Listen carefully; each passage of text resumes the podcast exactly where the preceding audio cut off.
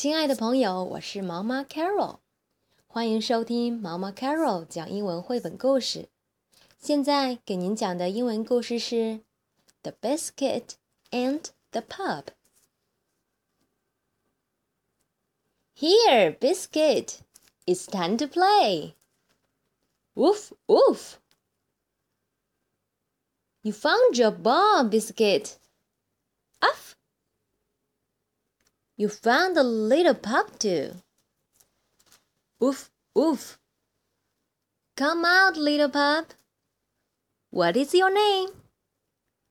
Woof, woof. Come out, little pup.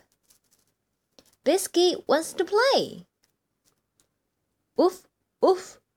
Uff. The little pup does not want to come out. Here, little pup. Biscuit has a ball. Woof, woof. Biscuit has a bone. Woof, woof.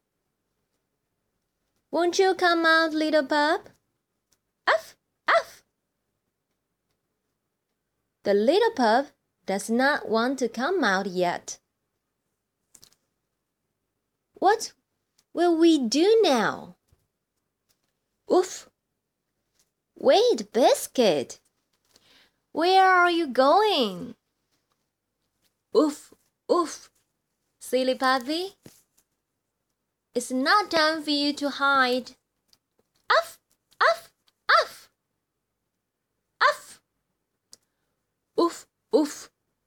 Oh, Biscuit. Here comes the little pup. Oof, oof. Funny puppies. You both want to play. You want to play hide and seek?